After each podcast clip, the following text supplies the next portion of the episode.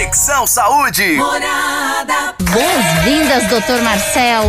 Boa noite, Priscila. Boa noite a todos. Prazer estar aqui novamente com vocês. Coisa boa. E ó, eu já vou começar aqui com uma pergunta que a Fernandinha já estava aqui com a gente, passou várias perguntas aqui, Conexão Saúde, né? Respondeu, respondeu não, a gente recebeu aqui na Rádio Morada, tô ficando louca já.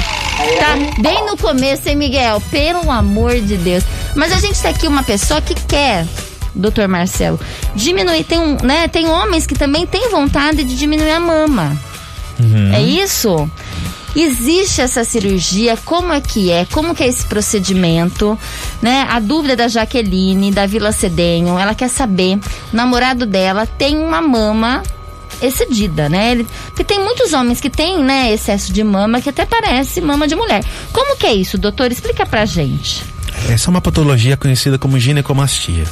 Ah, ela acontece devido ao desenvolvimento da glândula mamária masculina. O homem tem glândula mamária, porém ela é atrofiada. Uhum. Em alguns casos, há esse desenvolvimento da glândula e aumenta o, o volume da mama. Ah, nesses casos, a gente precisa fazer uma incisão em volta da areola para poder retirar esse excesso de glândula e acomodar o tecido em volta. E associado a isso, a gente acaba, na, na grande maioria dos casos, fazendo uma lipoaspiração para melhorar o contorno do, da região peitoral, deixar mais masculinizado.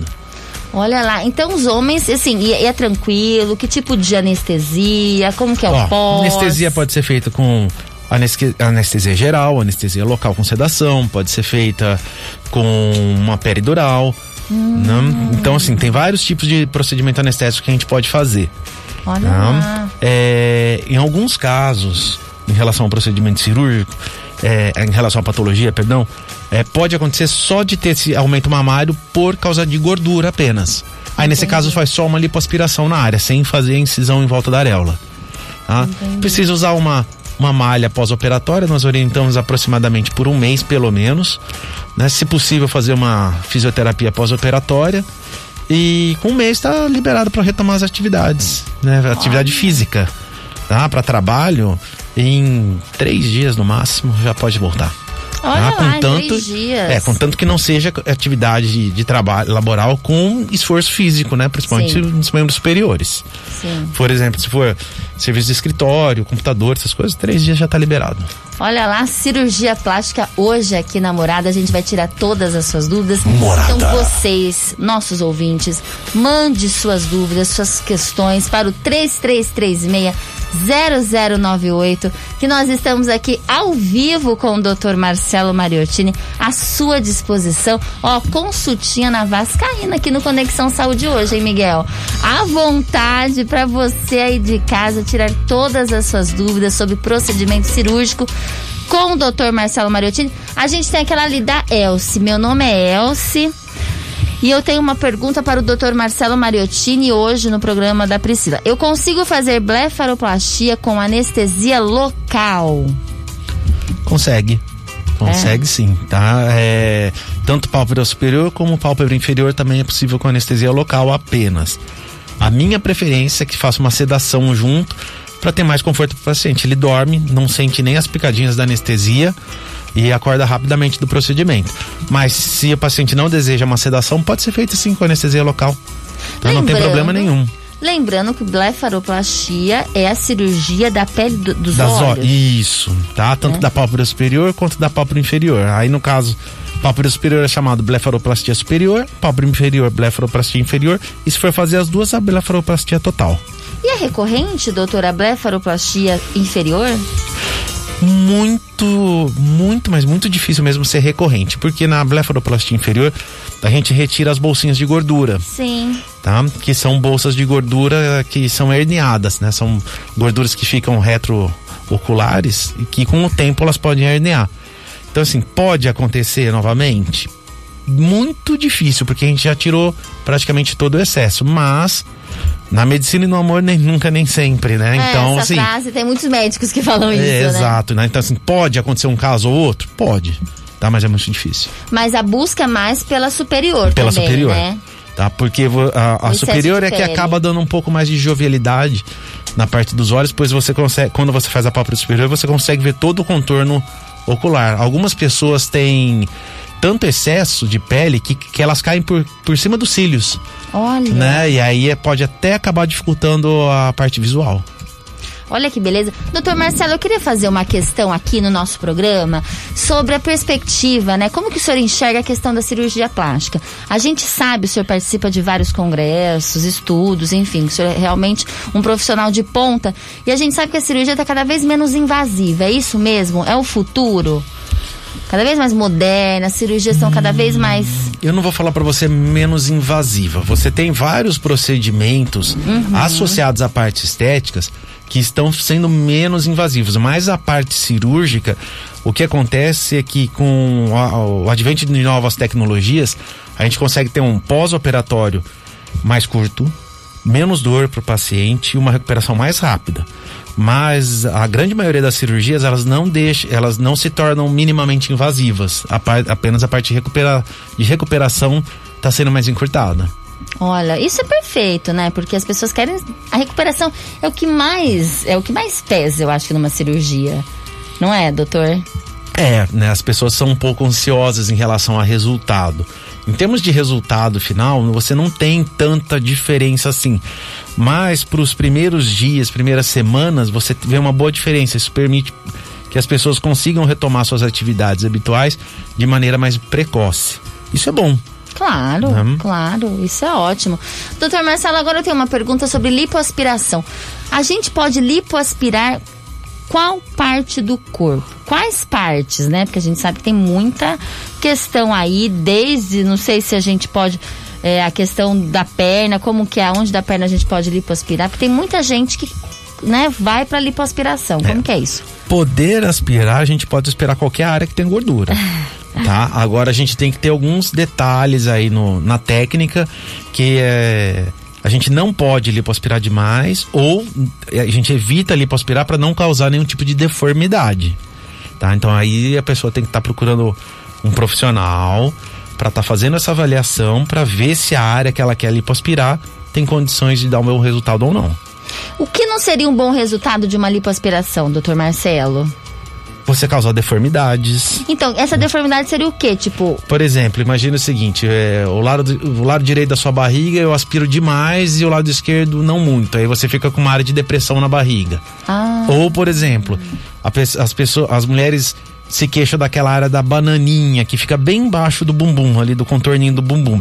E elas querem lipoaspirar aquela região. Se não for muito bem feita, é, e, e, e, ela não pode ser feita de maneira excessiva, o que acontece? Você perde o contorno do bumbum. Aí, vamos falar assim, o bumbum cai, ele vai fica lá... Fica murcho, fica não, caído. a curva do bumbum vai parar mais, mais para baixo da coxa. Ela perde ah. o contorno do bumbum. Então, a gente tem áreas anatômicas de preservação da área de lipoaspiração.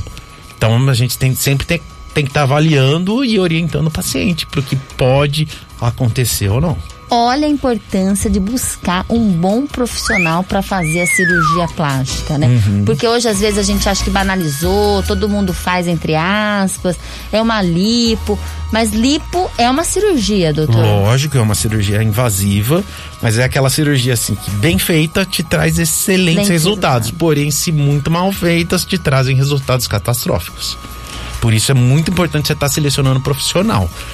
Tá? Então, assim, como qualquer outra área, tá? se o profissional não for um profissional adequado, ele vai cometer, é, não vou falar erros, mas ele não vai te trazer um resultado adequado, tá? Sim. Que pode levar à insatisfação do cliente.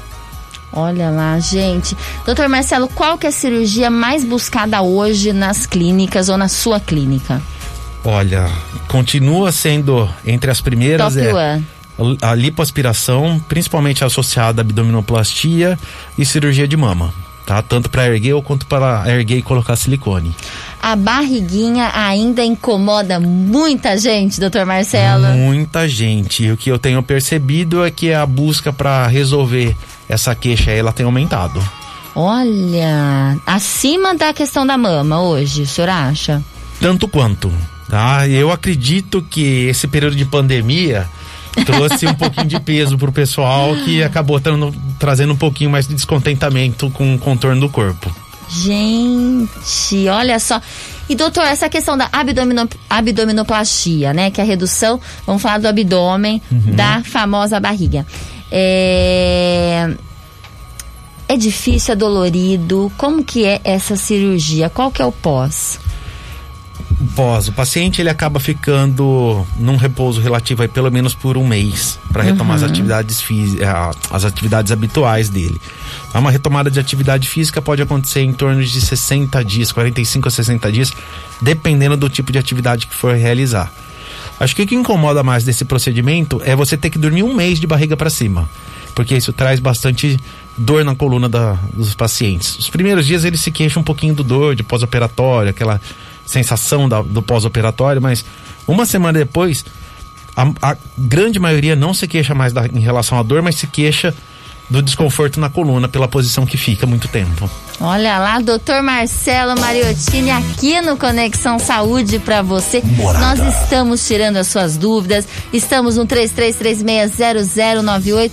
Ligue aqui pra gente. Quero saber da sua questão relacionada à sua, né, ao seu físico, a sua questão estética, o que que você desejaria mudar no seu corpo.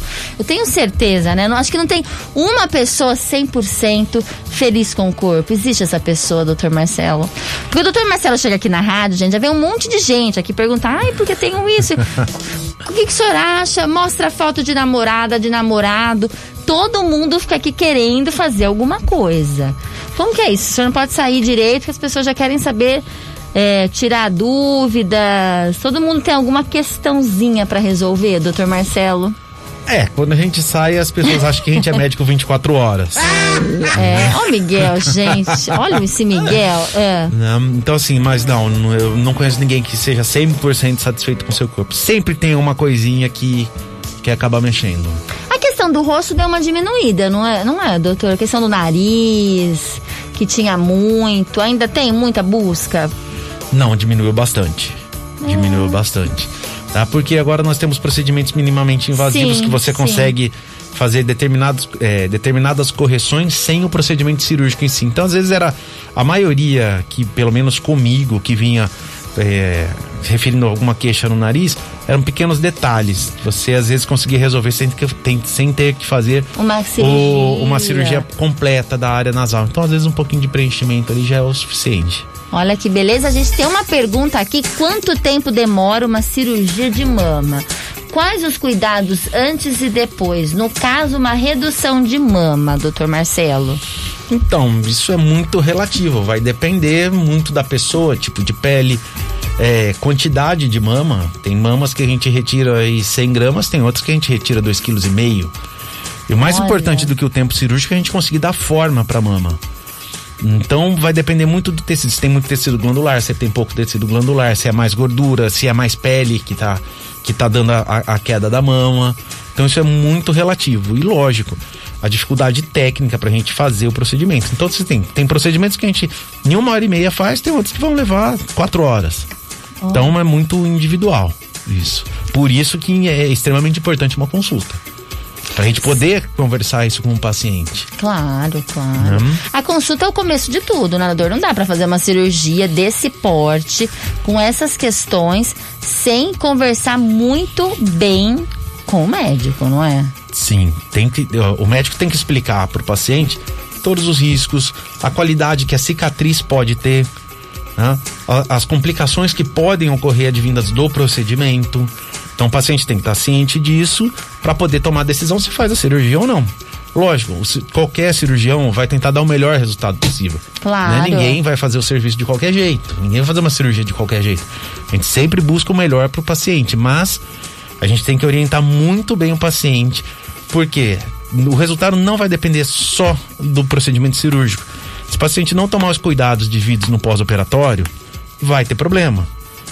Tá? Por exemplo, a gente fala assim, ó, não faça esforço, não movimente o braço assim, assim, assado. Se o paciente não seguir isso, pode aumentar edema, pode aumentar é, fibrose, pode dar hematoma, pode abrir os pontos. E dependendo do caso, tem que deixar cicatrizar por segunda intenção. O que, que é uma segunda intenção? Deixa fechar sozinho a ferida. A gente não pode claro. ir lá e dar ponto novamente, refazer, vamos falar assim, o procedimento. E só poder fazer alguma coisa posteriormente depois de seis meses, quase um ano. Nossa, é tá? muita coisa. Né? É, então, às vezes por, por, por, pequenos detalhes, assim, que o paciente não siga adequadamente pós-operatório, pode comprometer o resultado dele. Mas lógico, o que, o que é importante? Terminou a cirurgia, pós-operatório imediato, tem que estar tá tudo certinho. Tá Com tudo certinho? certeza. A partir daí, o paciente tem a sua responsabilidade também. Claro, é- eu acho que é uma questão, é relacional, é- são ambas as partes, é médico-paciente, paciente-médico, tem que seguir. E a gente tem mais uma pergunta aqui da Dalva Ferreira Luiz, Vila Ferroviária Araraquara. Manda. Oi, boa noite. Aqui é a Dalva. Eu queria que gostaria que você perguntasse para o Dr. Mariottini eh, se essa cirurgia de pele do olho ah, dura em, em torno de quantas horas e se já sai do consultório e vem para casa. Olha lá, mais aí de blefaroplastia com ele, Dr. Marcelo Mariottini. Então, o tempo cirúrgico vai depender muito de como a gente vai fazer esse procedimento. Tá? Se o médico vai fazer o procedimento no consultório, sem ser um ambiente cirúrgico, só pálpebra superior, por exemplo, às vezes em 20 minutos, meia hora, ele faz o procedimento. Se for fazer o procedimento completo, normalmente se leva entre uma hora, uma hora e meia já em ambiente centro cirúrgico. É, fora só com anestesia local, eu já não, não sei se dizer, porque assim, vai muito de, de médico para médico, vai depender se o paciente vai estar com alguma queixa ali na hora ou não, se ele colabora para fazer o procedimento, mas vai embora no mesmo dia para casa, tá? Em cinco dias a gente está retirando os pontos e pouquinho menos de um mês, saindo todo o inchaço, já praticamente se vê o resultado. Doutor Marcelo, eu acho que a blefaroplastia é uma cirurgia que a maioria das pessoas busca, né? De alguma forma se incomodam.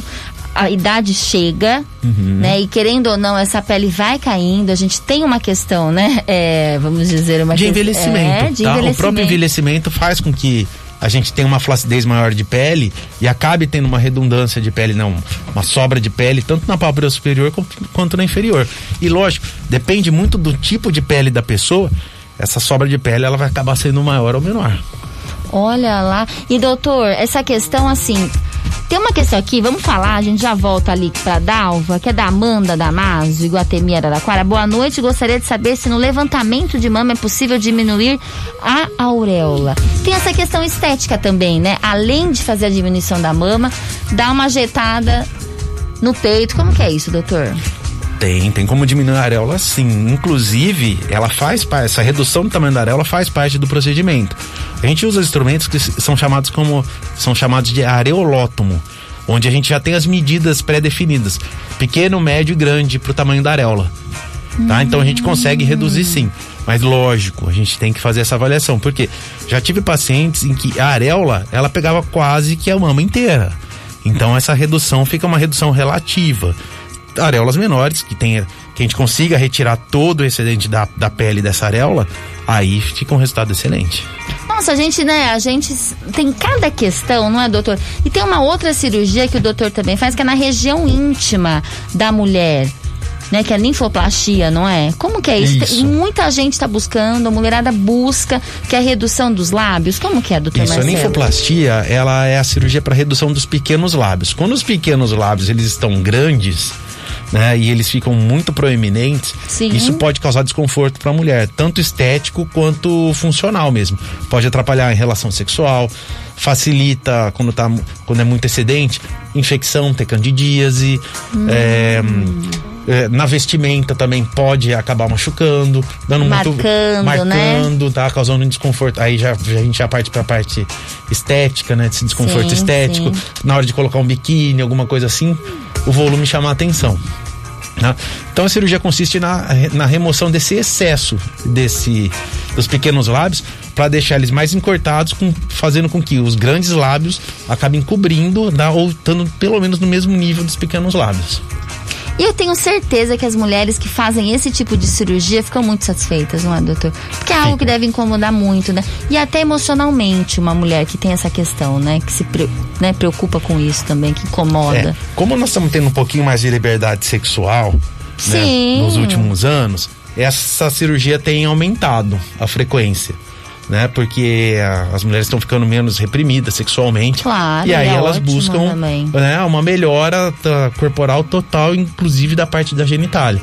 É Porque antigamente tinha busca pelo procedimento? Tinha, mas não nesse, no volume que tem. Então a gente vê que realmente faz parte do da queixa, do, Do da- desejo da mulher, das mulheres né? De, melhorar essa região. E eu falo que não é uma mudança só cultural, social, é uma mudança também econômica e financeira. A mulher hoje ela pode buscar uma cirurgia plástica, ela é menos dependente e cada vez menos. Aliás, as mulheres estão muito independentes, né? Uhum. Então elas buscam, podem pagar uma cirurgia, não é, doutor? Porque antigamente a gente fala, nossa, hoje a mulher é independente, mas é algo é algo novo também, né?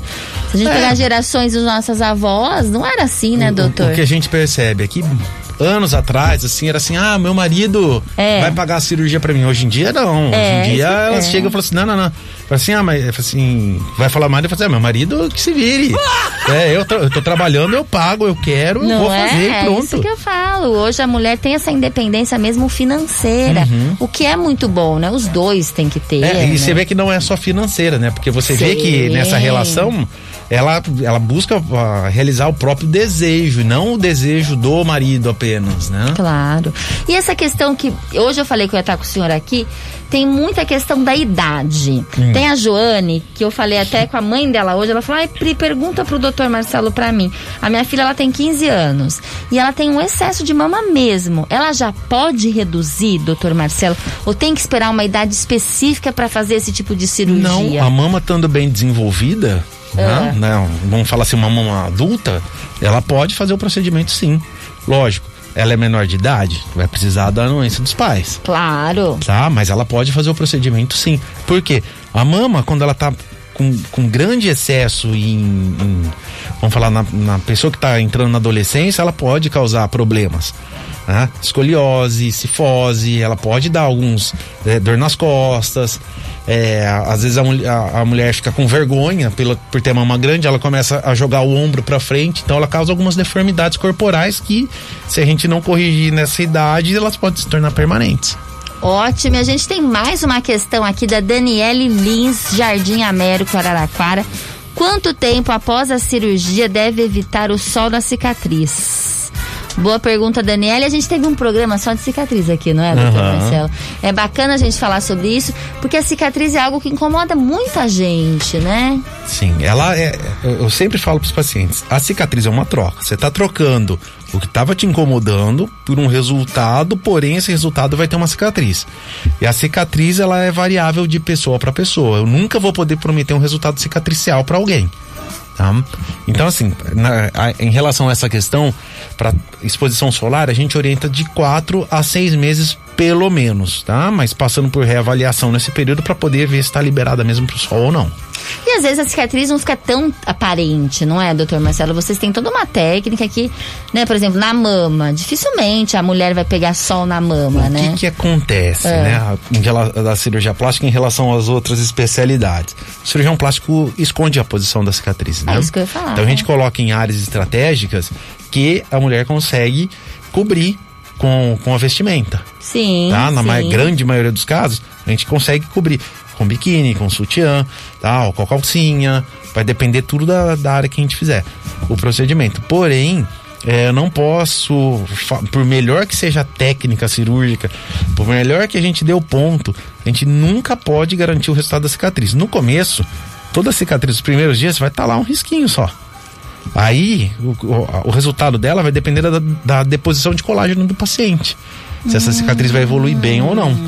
Não só da, da técnica do ponto. Tá? Perfeito. E, eu, e a gente tem uma questão aqui, doutor Marcelo, sobre as tecnologias de ponta. Semana passada, o senhor falou pra gente, né? Que existe, que né, tá vindo uma tecnologia lá na sua clínica, Mariottini, que essa questão de fazer cirurgia no braço, o que eu fiquei empolgadíssima, porque eu nunca vi tanta gente reclamar de braço gordinho. Eu reclamo do meu também. Eu falo, gente, a gente não quer que o braço apareça na foto, disfarça, numa, numa seta, como diz o povo, o braço assim, para não ficar grande, gordinho. E tem essa cirurgia que não deixa cicatriz, tem também a cirurgia do joelho. Conta pra gente como é que tá chegando essas tecnologias, doutor. É, nós, ah, nós estamos adquirindo um aparelho que é capaz de promover retração de pele. Então a gente pode fazer uma lipoaspiração associada ao uso dessa tecnologia para dar retração. O que acontecia? Às vezes você tem uma, um braço mais cheinho, vamos uhum. falar do braço primeiro, tá? Uhum. Então você tem o braço mais cheinho e só fazendo a lipoaspiração você poderia aumentar muito a flacidez. Apesar de diminuir a circunferência, o braço fica molinho. Ah, tá? verdade. Então, dependendo do tipo de pele da pessoa, a gente consegue dar uma boa retração com o uso de uma radiofrequência. Tá? Tá. É uma radiofrequência minimamente invasivo. Então a gente faz a lipoaspiração, pode passar ele.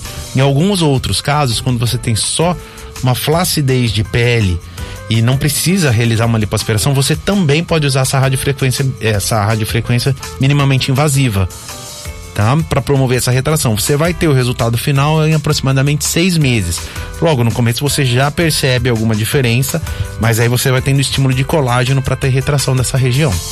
Gente, que maravilha, que sonho, hein? Porque todo mundo fala, se eu pudesse, eu faria cirurgia no braço. Ah, mas vai ficar uma cicatriz enorme, então não tem como fazer. Agora tem como fazer, é isso, doutor Marcelo? Isso, mas ainda continua dependendo de caso a caso. Então a gente sempre tem que avaliar. Quem tem flacidez excessiva e já tem uma idade mais avançada, só o uso desse, tra desse tratamento com radiofrequência às vezes não é o suficiente. E aí a gente precisa realmente retirar o excedente de pele de base, né, de maneira cirúrgica, cortando e ficando com aquela cicatriz grande. Mas pessoas mais jovens que não tenham tanta flacidez assim, a gente consegue dar um resultado muito bom, sem o corte. Olha lá, doutor Marcelo Mariottini aqui pra gente. Mande a sua pergunta no 33360098. Doutor Marcelo, e a questão do joelho?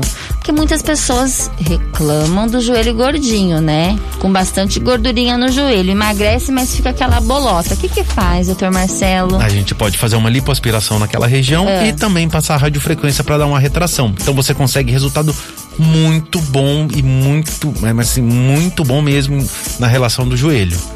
E essa gordurinha que fica aqui no sutiã, doutor? Quando a gente fecha o braço, fica uma gordurinha aqui. Como que chama isso? A saltadinha aqui pra É, frente, né? é. A gente fala que é a região pré-axilar, tá? Ela tá um pouquinho, ela é a frente da axila, mas Sim. não chega na região da mama, tá? Aquela região também. Uma lipoaspiração na área, né? algumas pessoas têm muita pele excedente, mesmo fazendo uma lipoaspiração, você vai ficar com aquela flacidez, aquela, que eu falo, aquela mochibinha, Sei. né? Penduradinha. né? Antes tinha que cortar, agora a gente consegue resolver de outra maneira. Então, é, é assim, é muito semelhante o tipo de procedimento que a gente vai fazer no caso do braço, no joelho, nessa região, sempre a lipoaspiração associada à retração de pele ou só, é, quando é o caso de pele excedente, a retração de pele. Perfeito. Temos aqui uma pergunta da Gilmara de Rich, Rich Pierre, Jardim Estações Araraquara. Boa noite, Pri. Queria saber sobre retirar a papada. Como seria? Gilmara, muito obrigada pela sua participação. Direto com ele, doutor Marcelo Mariottini. Como que é tirar a papada? A gente também quer, doutor. Tá. Papada, nós temos, temos que avaliar duas coisas: excedente de pele tá? e volume de gordura existente. Se você tem um volume de gordura é, razoável, mas uma pele bem firme, uma lipoaspiração às vezes é o suficiente e você consegue resolver o problema. Quando você já tem uma é, um excedente de pele, às vezes é preciso realizar uma ritidoplastia, é uma cirurgia de- na face, né, com cortes e aí a gente faz um descolamento na área do pescoço e retira toda aquela pele excedente, deixando cicatriz na região da orelha.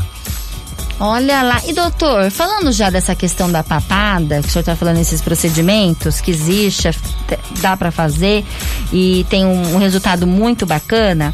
Tem a questão também dos procedimentos não invasivos que a gente sabe que o dermatologista faz, nessa questão do preenchimento, do botox, do, né, os odontologistas também fazem hoje, né, os harmonizadores orofaciais, mas o cirurgião plástico também faz. A gente nunca falou isso aqui no nosso programa. E essa questão da papada também dá pra tirar, né? De uma maneira é, menos invasiva, que o senhor falou. Como que é isso? Porque o senhor faz preenchimento também. Eu, eu perguntei aqui nos bastidores, no break do programa, gente. Até eu fiquei em dúvida. Será que ele faz botox, faz preenchimento, faz procedimento? Como que é também? Porque vocês também fazem tudo lá na clínica. Tudo lá na clínica, tá? É a mesma coisa como outro profissional. A gente pode fazer Tá. botox em toda na região da face. A gente pode fazer o preenchimento facial com ácido hialurônico, com hidroxapatita de cálcio ou mesmo com enxerto de gordura, tá? Então a gente retira a gordura de uma outra área e injeta na, na face para dar um, um contorno mais adequado. A vanta- vantagem que eu, que eu sempre falo da gordura é que ela, ela dá estímulo de colágeno, da produção de colágeno, ela dá um volume que, é, é- que se torna permanente da, da área do enxerto que pega, que a gente fala assim, da pega do enxerto. né?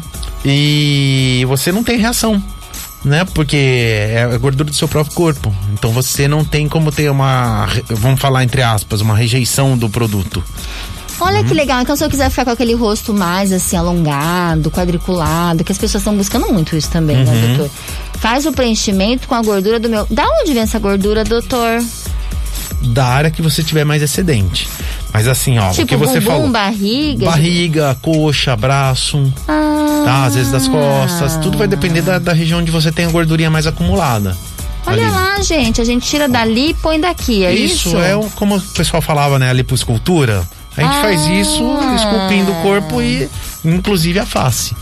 Né? Agora, o que você falou em relação a dar determinados tipos de contorno na face, nem sempre a gente consegue só com enxerto de gordura. Por isso a gente tem que estar avaliando para ver o que, que o paciente quer em si, para ver se a indicação é o enxerto de gordura ou não.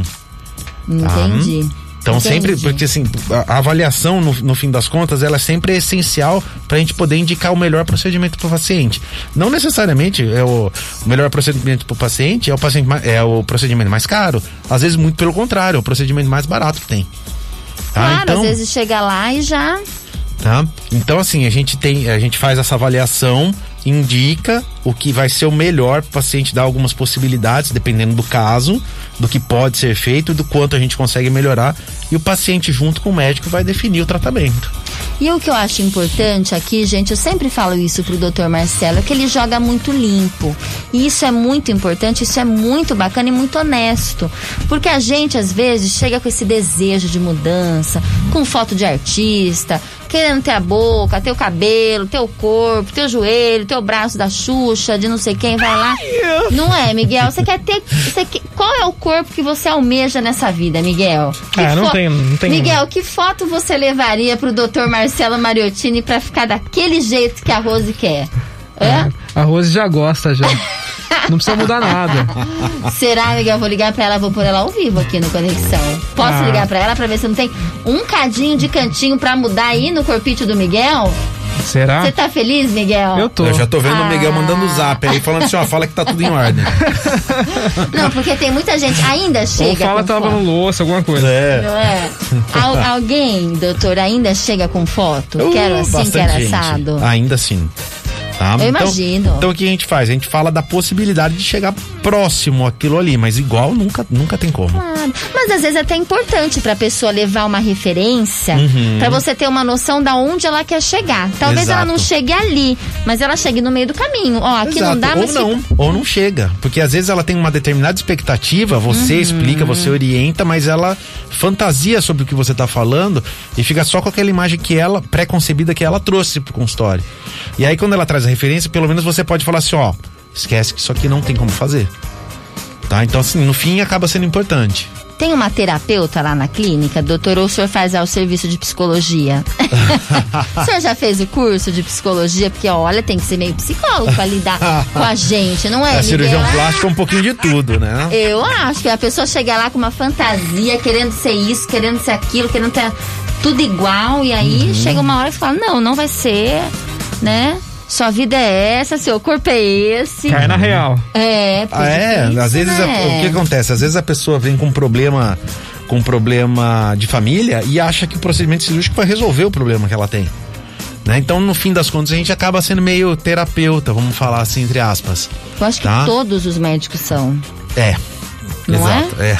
Todos, não importa a especialidade. E principalmente quando tá relacionado à estética. Eu acho que tem muito, que a pessoa, querendo ou não, quando a pessoa dá uma guinada no físico, ela até muda, né? Uhum. A questão emocional, fica mais feliz, a autoestima eleva.